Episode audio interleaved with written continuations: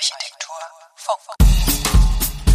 Architekturfunk, der Heinze-Podcast. Welcome today, September 30th, 2021, to the 34th episode of Architecture Funk. Yeah, in English it sounds even cooler. My name is Kerstin Kuhnekatz. I'm the host of this show. I conducted interviews on the last Heinze Architektur Ready to Future, and it was exciting to learn what strategies the individual personalities, pioneers, and architectural firms are developing. It is an exciting time anyway. There is even talk of change of epoch. Kåre Stokholm Poulsgaard, partner and head of innovation at GXN Innovation, told me how the Danish offices GXN and 3XN are dealing with the challenges. GXN Innovation is a research company whose findings flow into the planning work of the architectural office 3XN. So, let's listen to the interview. I'm a partner in GXN Innovation. So we're the independent research company of 3XN Architects, whom we work closely with uh, day to day in the office. Ah, okay. It's it's like OMA and AMO a little bit. Yes, so so what we do in, in GXN is that we get to ask some of the questions that you don't really get to do normally in architecture, and we get to pursue them maybe in different places than normal architects would do. So our output doesn't have to be a building or a design; it can be a book, it can be a new workflow. Uh, we have made new materials from upcycled waste, for example. Uh, we have helped uh, develop robotic uh, fabrication technologies. So we really get to talk to, about all the stuff that is around the architecture and start thinking about how we can create an architecture that is better for the planet and better for the people that are using the buildings. And do you work together with institutions? Yes. So GXN is a uh, research company. That means we do a large part of research projects. These are almost always collaborative. So we work with universities, we work with startups, we work with uh, other companies, material providers. And through these research projects, we then try to generate knowledge that we can then test out on the projects. And once we understand what works and what doesn't, we can then scale it up through practice with 3XN or through our own consultancy services. Ah, okay, so my question is answered what a head of innovation does, because uh, I don't know that position in Germany, we don't have it. Sure. Uh, no, it's a, it's, it's, a question I get often. So what I what I have been doing uh, for GXN is, is develop and drive our research program. So that means uh, working together with 3XN Architects, of course, and the other partners in GXN, thinking about what some of the key challenges that we're interested in are, thinking about who we would like to work with, which research institutions are interesting, uh, building up projects, finding funding, and then managing the projects once we are uh, off the ground.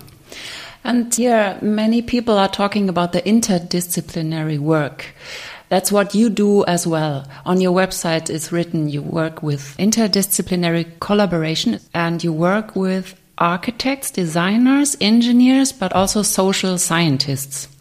So, why are interdisciplinary teams more successful? And since when are you doing that this way?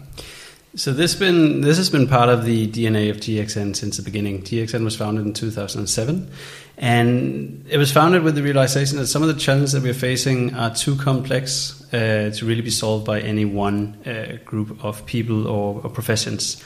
Architecture is a very complex uh, endeavor. It touches on very many aspects of uh, society, of uh, climate, of uh, you know the current climate crisis that we're having. It touches on the well-being of people in the buildings. It touches on cultural heritage.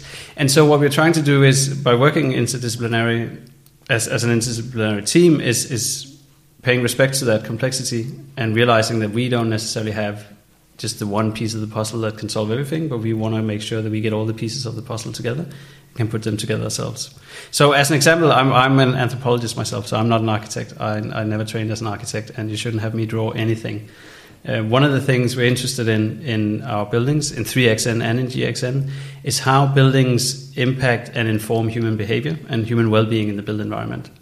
And so, what we've built up across the two companies is a behavior research cluster. We call this architecture shapes behavior. Um, and how does this work? You look to different or special buildings? So, there's different ways we can do this, but, but one of the key things that we're doing is uh, we, we go back uh, to revisit our buildings. Uh, as an anthropologist, I was uh, completely mind blown when I realized that architects don't get to go back and see their buildings with people in them. It's just not part of the business model, and so there's so much information that's out there that's being lost. Ah, okay, so you, you think the, you, the architecture is really changing the people's behavior? What we're interested in is how architecture can support uh, social behavior, for example, how Yeah. architecture can get people talking together, how architecture can support movement, uh, and how architecture can support well-being in all its dimensions, whether that's individual well-being or social well-being, and, and even support cultural heritage. And so, a lot of architects work with this, and, and GXN have developed a series of strategies for this over the years. Mm-hmm. What we are trying to do is go back to our buildings and evaluate how well these strategies are working so we can learn from them and then use that to inform our design. So we can basically tweak the way we design with knowledge that we pull out from the actual built environment. That's great. It's real research. And your landlords, are they experimental friendly as well? Sure, I mean, we have very uh, good relationship with our clients and uh, we have to have that in order to gain access to the buildings again. It is, is a, um, I don't know if this needs to go in, but, but the thing with architects is that once we have handed over the drawings and the models and the building has been built, we don't really have access to that building anymore. And that is, it's a shame, first of all, because we can't evaluate whether what we've done is really working the way we intended it. It is a problem now that data and building generated data is going to become more and more important for understanding what happens in buildings and how to run them and how to optimize them. Um, and it's a shame in order us also just to lose a good relationship to a good client. So what we try to do with this is also build relationship with clients uh, who are then happy to let us come back and share our knowledge with them and think about how we can optimize the buildings together. Yeah. And uh, have you ever had a surprise, something you have seen in a building that you never thought would have happened?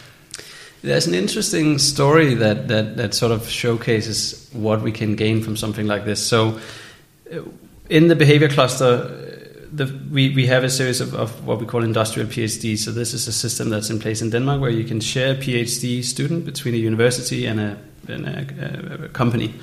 And so, we had a social psychologist um, hired as an industrial PhD with us, and she developed a methodology for going back and evaluating our, our buildings, but looking specifically at what we were interested in 3XN Architects and GX Innovation, which is very much social uh, behaviors and social interaction. Now, 3XN Architects do a lot of buildings with large atriums, big stairs in these atriums, so these big sculptural stairs, uh, with the intent that these atriums and stairs become the social heart of buildings. This is a place where everybody has to go through in the morning. It's a place where people meet each other uh, and say hi, and you get that sort of awareness of other people around you. And so our PhD was, was, was looking into these atrium spaces and these stairs. And, and one of the things she found was that these stairs are actually functioning as social spaces. Yes, indeed, people come in, they meet each other. But if you meet each other on a stair and you walk up to where you need to go, that meeting kind of stops when you get to the landing, unless there's a spot on the landing where you can continue the conversation, which we hadn't thought about at that stage. And so, thinking about this, we can see that then find its way into new designs uh, for new 3XN buildings. So, so a key example for this could be the uh, headquarter for the International Olympic Committee in Lausanne. It has this very beautiful sculpture staircase, which symbolizes, or actually looks like, the, the five Olympic rings falling down through the building. But then the landing areas around these spots on the stair are really turned into social hangout spaces with couches, with uh, spaces that are nice to be in, so that every time you walk up these stairs and meet somebody and want to nip out for a quick conversation, you have a spot right when you come off the stairs. Do you think it will change the buildings or the way we think about buildings? As a, you are a good example for other architects, that's what I mean. I mean, it sounds very good that you have room for the community, not only by passing by, but a really quality room. I think most architects would say that they're thinking about how the buildings support community well-being and social behaviors. But i think what we all have uh, an obligation to as an industry is start thinking about how we can actually document uh, these ideas and how we can be better at understanding what works and what doesn't. Uh, it's very hard still for architects to document the value of great architecture. Um, the value of a great design feature such as an atrium and a stair because we don't have the parameters on the other hand, we have LCAs, life cycle assessments, that can give us a lot of hard facts about the environmental impacts of buildings. And so, this discrepancy between these hard facts on one side and these maybe more fluffy ideas on the other uh, leads us into situations where we are not always able to really follow through on the ambitions that we have in projects. Uh, and we're not always able to point to the value that these ambitions can have if we, if we follow them through. And so, I think we as an industry and that is all architects, not just us, have an obligation to start thinking about how we can document the value of great design uh, f- across more parameters than, let's say, the hard sort of sustainability parameters. And that's what you do in your research. That's what we're trying to do. Yeah. Mm-hmm. Okay. among other things, I should say. So yeah. we have we we in in GXN we we sort of our research falls into three overarching categories. So one is is uh, this behavior design aspect, which I've just been talking about, where we're looking at how buildings inform and support behaviors. Uh, we are also thinking a lot in that cluster about how we can get information from the buildings back to the architects. Uh, at the moment, we have another PhD who's working on a system for gathering data about social behaviors in buildings using object recognition and, and a searchable database design. We are also focusing on what we call circular design. So that's based around the circular economy, the idea that we need to be smarter about how we utilize our resources and how we can keep the value of resources circulating for longer. That's a very big field for us, and we, we do a lot of work there. And then we're looking at, at more widely technology design. So, new technologies, uh, what sort of impacts can they have on the built environment? So, this can be everything from digital design workflows, which a lot of stuff has happened there over the years. Uh, it can also be uh, new fabrication technologies, robotic fabrication, 3D printing, but also stuff like sensors, for example, sensors in the built environment and the data they generate. And of course, with these three areas, what we see is, is the real interesting things really happen once we can start combining them. So, for example, bringing the sensors aspect to the behavior uh, design group. Yeah. What do you think about the theme of the material wood? Everybody is talking about it that it's a solution. Mm -hmm. Is it a solution? I mean, of course it is, but um, can everybody build with wood? Is, is that possible, or should everybody build with wood? The interesting thing with uh, building in wood or, or timber is is what it reflects, to me anyways, what it reflects in the industry, which is a sort of dawning realization that we need to start focusing on the embodied carbon, that is the emissions that are connected to the materials that we're using. I think we as an uh, industry, that is architects and engineers and the whole built environment for that matter, have learned how to compete on price per square meters. In the last 20 years, we've also learned how to compete on operational energy per square meters, so kilowatt hours basically per square meters. And I think the new frontier for us is learning to compete on CO2 emissions, carbon, embodied carbon per square meter. Um, we can see in Denmark, uh, we have now, uh, the government has introduced limit values for carbon emissions for new projects uh, of more than 1,000 square meters from 2023 onwards. We can see clients in, um, in the UK, for example, being very interested in really utilizing embodied carbon to drive the design development so that we try to bring that down. And but, so, but sorry, just uh, we need the politics to have decisions then, no? I mean, we need to. I wouldn't definitely. I think uh, there's a there's a space how, how do you affect change in, in, in, the building industry on a larger scale? I mean, it's it's a, it's, it's a challenge, right? And, and every time we go out and we talk to people, and, and we always get the same answer that is, oh, the built environment is conservative and it's risk averse. And maybe it should be risk averse. It's, it's my pension, it's your pension. That's a lot of the money that's out there, right? So so it's not to sort of dock the fact that it's risk averse. So we are thinking a lot, especially around the circular economy, for example, how, do, how can we actually affect change in the built environment? And we can do stuff bottom up uh, as, as companies, as architects, as designers, as material producers and providers by thinking about how we can take responsibility through our own projects and try to change the narrative through the work that we do.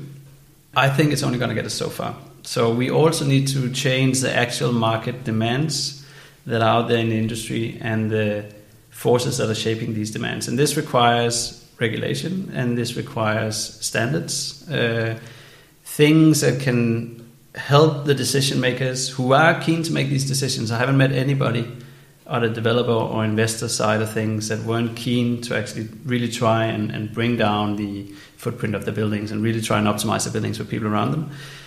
But there are also market demands that they have to answer. And so anything that can change these market demands in different ways or change the sort of underlying conditions that create these demands is going to help us uh, create a better built environment.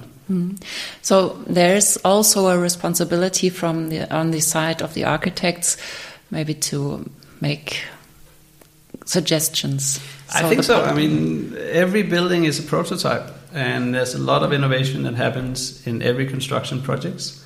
And this is not just from architects. I mean, this is a whole team, everybody who's involved, and I think it's a responsibility of the architecture teams out there to really try and push the envelope and get as far as they can from within the individual projects. And some projects you can get further than others. That that's understandable, but continuing with business as usual is not sustainable, and therefore, yes, there's definitely a responsibility for everybody in the industry to also start pushing things. And at the moment, just interestingly enough, we can actually see somewhere that we have some developers who are now expecting government regulation and expecting new demands from their tenants so that they are actually more ambitious than we can see regulators being at the moment.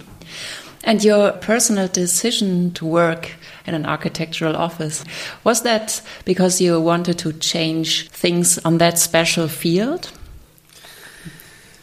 I think one of the key challenges that we're all facing, which is, is becoming clear to everybody, is the ongoing climate crisis, which is only going to get worse. And if you look at the built environment, we are responsible for about 35, I believe, percent of society's material use. We generate some 30 to 37 percent of society's waste, and we're responsible for about 40 percent of society's CO2 emissions. So the bad news is that with numbers like these, we're very much part of the problem. The good news is that with these numbers, we also have to be part of the solution. And I think this is one of the most exciting challenges that we're facing us as a society at the moment. And so, in in just a very small way, being part of trying to think about this challenge is, is probably what's interesting me the most with this. For you. yeah. The title of your lecture is Disruption and Resilience. What does this disruption refer to? It refers to some of the problems that, that we've been talking about, really. Uh, the, the increasing pressure that we're seeing from the way we're treating the climate and, and everybody realizing that it's unsustainable and that we really have to change business as usual. That is going to be a major disruption to how we start thinking about building, uh, designing, and building and utilizing our buildings around us. And so, within that, then, of course, we also have to remember that these buildings are going to be for people, they're going to be for communities, they should add a cultural dimension as well. And so, working within the, these challenges that we're now facing to come up with architecture that can really also support happy, uh, vibrant, and lively communities is sort of that tension there is between this disruption that's ongoing and coming and only getting worse, and then this notion of how we then can design for the resilience uh, for societies, for communities, and for the people in the buildings. Okay, it's like uh, here's the problem, and let's search for the solution think I would say we're searching for the solution. I don't think we have it just yet, but we're working on it. Yeah. Thank you very much, Kåre. Thank you. That's it for today and for the week. I hope you will listen again next week. Take care and have a good time. Bye bye, says Kerstin Kuhnekert. Architektur Funk.